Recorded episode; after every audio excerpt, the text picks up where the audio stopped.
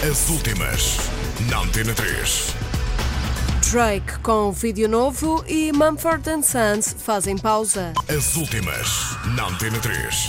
Drake lançou ontem nos Estados Unidos o seu novo álbum Nothing Was the Same e a forma encontrada para comemorar o novo trabalho foi com a apresentação de um novo vídeo produzido por Bill Pop, o realizador da trilogia Matrix. Drake escolheu a faixa Hold On, We're Going Home, uma balada romântica para fazer parte do primeiro videoclipe do álbum. As últimas na Antena 3.